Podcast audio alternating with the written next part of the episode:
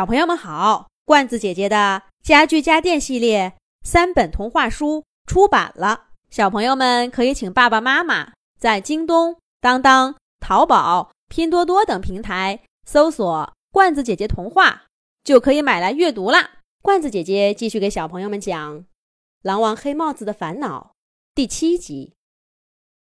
这山上的雾可真讨厌，树是糊的，草是糊的。连石头也是糊的。小雪越走越迷茫。她很小的时候，有一次跟爸爸妈妈出门，也是这样雾气重重的天。那时候，黑帽子狼群只有六只狼，确切来说，只有三只成年狼，是爸爸妈妈和阿辉舅舅。小雪和两个哥哥还小，走在队伍中间。前面是爸爸，后面是妈妈。咱们就看着爸爸的尾巴尖儿。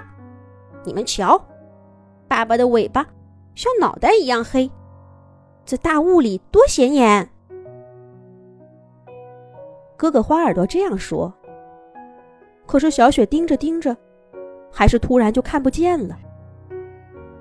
他眼前出现了一大片浓雾，而路上的树啊、花呀、石头呀，就好像幻影似的，一会儿出现，一会儿消失，好像变戏法似的，挪动着位置。小雪想喊出来，可是浓雾扑进她的喉咙，把所有能发出的声音都给压住了。小雪害怕极了，所幸脚没有被绊住，她就拼命跑，拼命跑。后来妈妈找到她，雾也散了，她的四周花是花，树是树，石头是石头，好像那雾气从来都没有出现过。但小雪还是吓病了，从那以后。他就始终瘦瘦的。哥哥花耳朵学着打猎很久，爸爸才肯放小雪出门。哥哥们打猎的技巧越来越纯熟，而他渐渐的成了弟弟妹妹们最喜欢的大姐姐。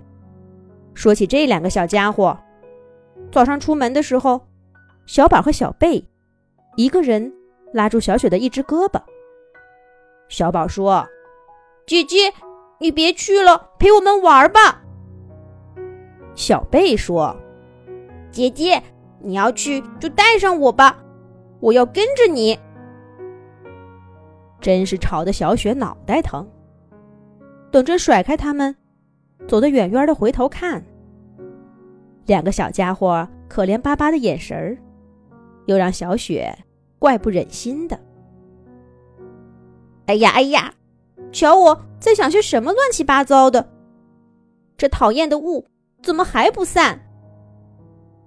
哥哥走的那条路上也有这么多雾吗？哥哥以前走这条山路的时候遇到过这么多雾吗？也许他也是在这雾色中发现过猎物的踪迹。那我真是太差劲了。小雪努力瞪大眼睛，希望穿透迷雾，看到令人振奋的猎物。可就在这时候，远处传来熟悉的叫声：“是爸爸，不是哥哥。”没错，那是狼王黑耳朵在领地中央发出的信号，而且是最高级的。小雪赶忙掉头，沿着原路。往山下赶，到了山脚下，正好看到哥哥花耳朵，兄妹俩像来时一样，肩并着肩往回走。队伍已经集合好了。黑帽子收到消息，一大群驯鹿正在赶来的路上。不过北山狼群也发现他们的踪迹，正在驯鹿身后追赶。北山狼群托一只乌鸦捎来消息，让黑帽子狼群从正面伏击，打驯鹿一个措手不及，双方共同分利。这些都是半路上小宝和小贝告诉小雪的。有重大任务在身，小雪自然把烦恼暂时抛到脑后，专心的跟上队伍。